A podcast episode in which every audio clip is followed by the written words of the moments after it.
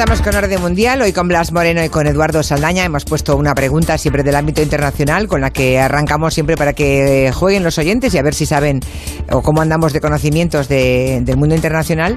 Y la pregunta de hoy era cuál de los tres países que proponen tiene más población sin afiliación religiosa y daban tres opciones, República Checa, Francia, Dinamarca, y los oyentes siguen votando. Hay que dar la pregunta en Twitter, pueden seguir votando y de momento lo dejamos ahí y vamos con preguntas de los oyentes, si os parece. Nos llegó por correo la primera, nos la mandó Fernando de la Parra, quería que hablaseis sobre Perú. Y claro, no, me extraña porque hay, hay, llevan tres presidentes en una semana, ¿no? ¿Qué está ocurriendo, Eduardo? Pues la verdad es que Perú ha vivido una semana bastante movida a nivel político. Y lo que desencadenó toda esta ola de protestas eh, fue la destitución del expresidente Vizcarra, que este hombre había sido acusado de supuestos sobornos y de corrupción cuando había sido gobernador. La cuestión es que el gobierno votó por su destitución por incapacidad moral permanente y nombró a Manuel Merino, pues el que es el presidente era el antiguo presidente del Congreso como presidente interino. El tema es que esta decisión no fue bien recibida por los peruanos porque vieron en todo esto un intento de quitarse de en medio a Vizcarra para que la derecha del país se hiciera con el poder. De hecho fue el propio Merino, es decir, el presidente del Congreso, quien ya en 2019 había intentado echar a Vizcarra. Porque Vizcarra era de Vizcarra de qué cuál es su adscripción ideológica? era un partido más de centro izquierda. Centro izquierda. miles, claro, miles de peruanos salieron a las calles, pese a saber que Vizcarra tenía esas acusaciones de corrupción, salieron a las calles, se enfrentaron a las autoridades hasta que finalmente Merino ha dimitido y se ha nombrado a un nuevo presidente, que es Francisco Sagasti, que es un presidente mucho más de centro, más neutral y sí que parece que va a poder guiar al, al país perdón, a las elecciones del año que viene. La cosa, Julia, por añadir, es que Perú tiene un problema muy serio con la corrupción, porque todos los jefes de Estado de este país desde 1985 han terminado siendo investigados o procesados por delitos de corrupción. Entonces el tema es que no hay una alternativa a nivel político de líderes que no tenga algún caso de corrupción por ahí pululando, por lo que el descontento es bastante grande entre la población. Desde luego.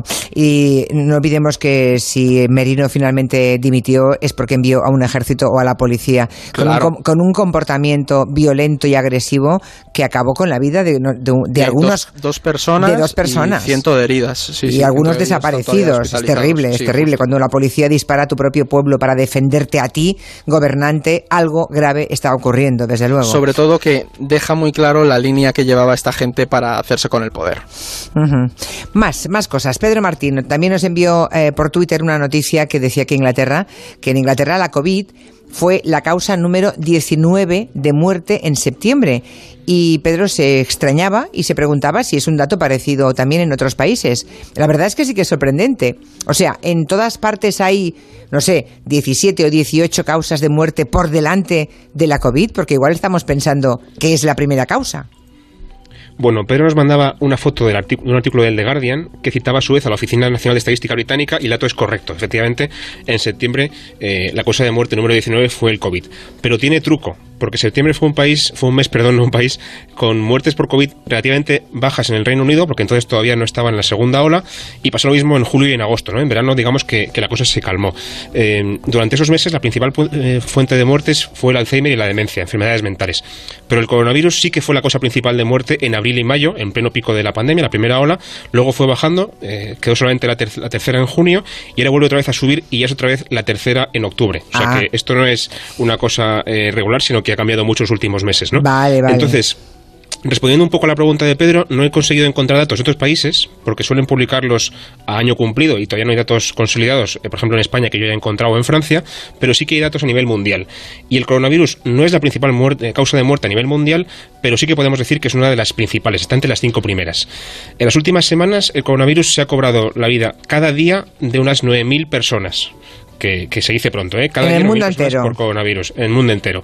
Solamente hay tres cosas que provocan más muertes a día de hoy.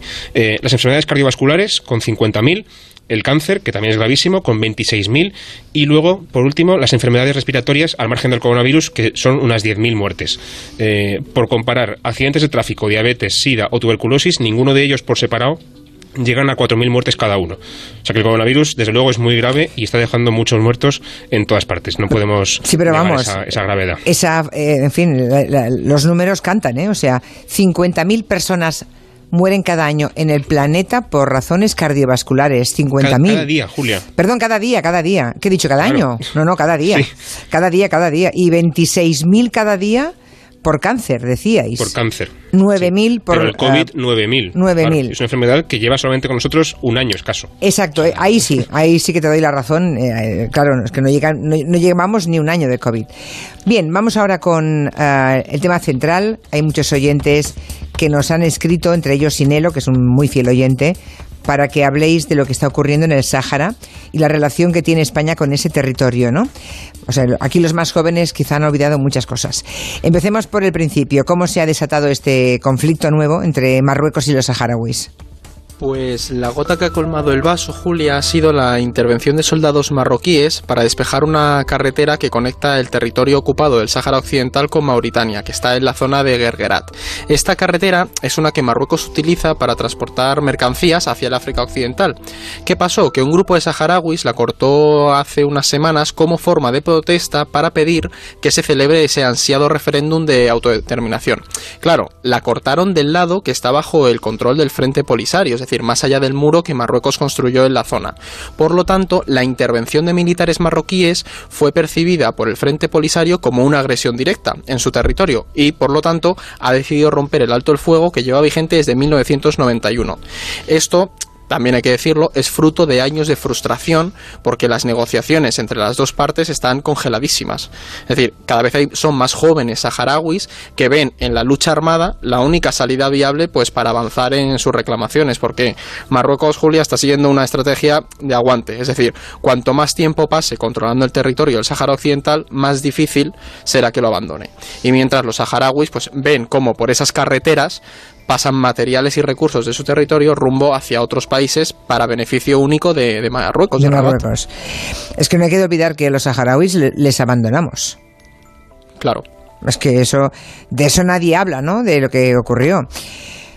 Eh, con España en su momento, en el año 75. En fin, otra pregunta de un oyente que, que, hemos reservado hasta ahora porque está relacionada con el tema de la soberanía. ¿Queréis escucharla? Vamos a ello. Sí, sí. Buenas, vamos a ver. He visto mensajes en Facebook que me están aturdiendo porque dicen que el Sáhara ha declarado la guerra a Marruecos y que según la ONU el Sáhara es un protectorado español, por consiguiente es como si España hubiera entrado en guerra con Marruecos. Así que mm, alguien puede aclarar esa situación porque es que me estoy volviendo loco nada más de darle vuelta al asunto. Bueno, vamos a ver. que es un protectorado español. Es España la que abandonó a los saharauis en su momento. Bueno, contad, contad. Eso es, lo que tú decías, Julia. El oyente está en lo cierto en parte porque el Sáhara Occidental oficialmente sigue siendo una colonia española, la última que hay en África, por cierto. Eh, y la ONU considera que efectivamente es así, ¿no?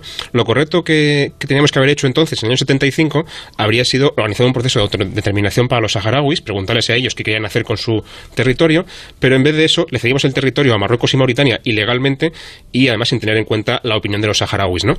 Por eso, más de 40 años después, como dice el oyente, se supone que todavía tenemos una responsabilidad sobre ese territorio.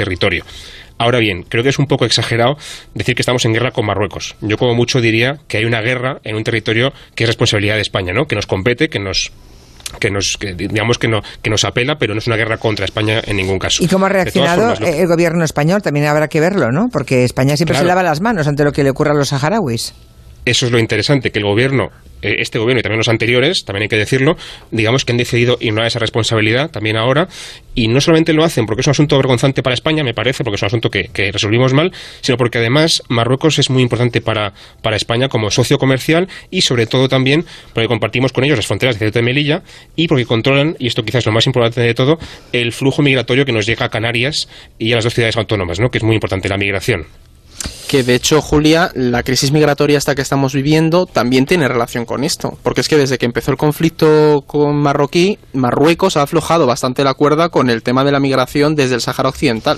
Claro. Es lo que dice Blas, que al final lo usan bastante para presionar.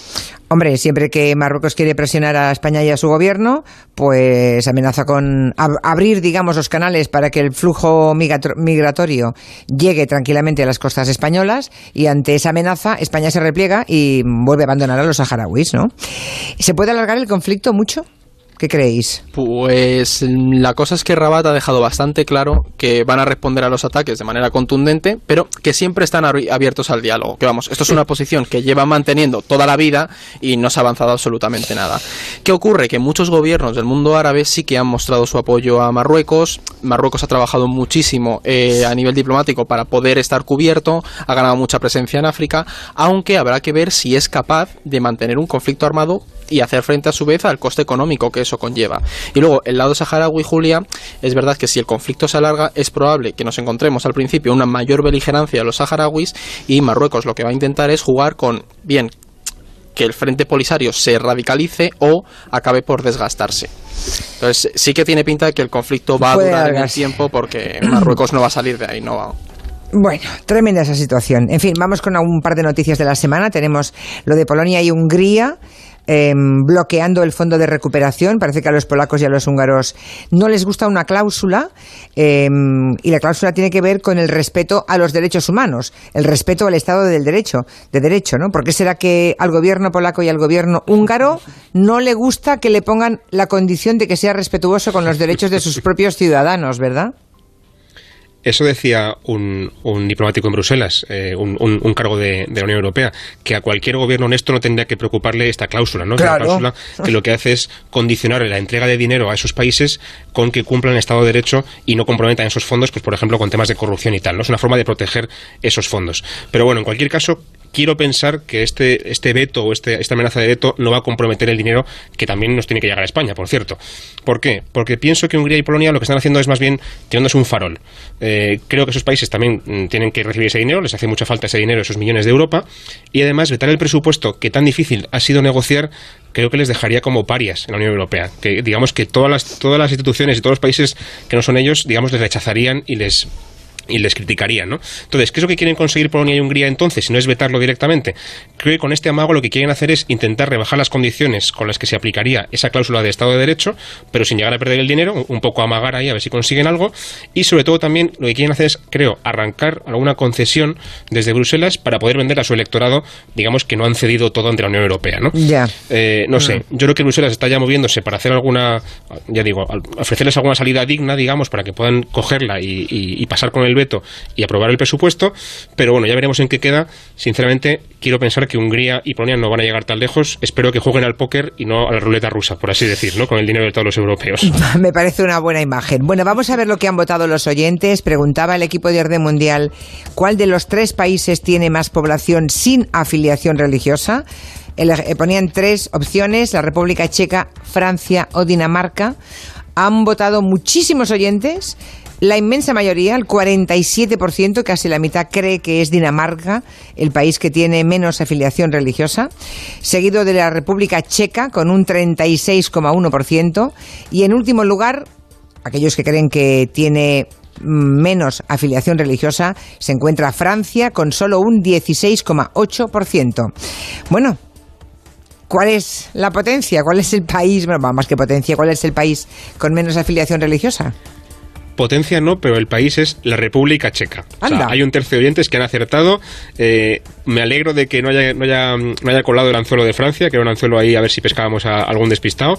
Y Dinamarca, bueno, pues entiendo que, haya habido alguna confusión, pero es la República Checa. En cualquier caso, aclarar, como decíamos al principio, que no afiliación religiosa no significa que sean ateos, simplemente que no tienen ninguna religión concreta. De hecho, hay mucha gente en República Checa que cree en Dios, en algún Dios, no sabemos en cuál, pero que no se consideran ni cristianos, ni, ni musulmanes, ni ninguna religión en particular. Simplemente son espirituales espirituales o creen en cosas pero no en una en concreto, digamos. O sea que la República Checa es la que tiene menos, ¿eh?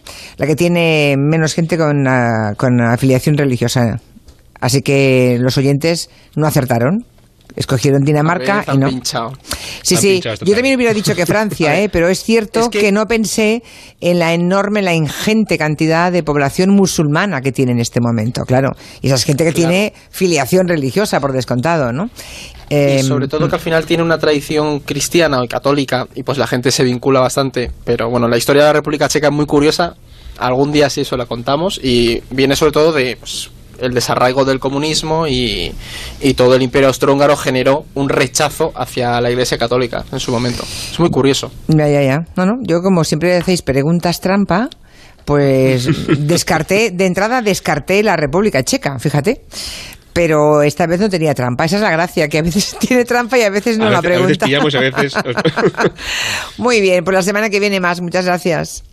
Buena tarde. Miriam. Ah, por cierto, que quiera preguntar que cualquier cosa de orden mundial, que contacte con nosotros o con ellos directamente, contacto arroba elordenmundial.com o sobre todo que nos deje un mensaje aquí en, en nuestro WhatsApp, en el buzón de voz, con la pregunta 638 442 081.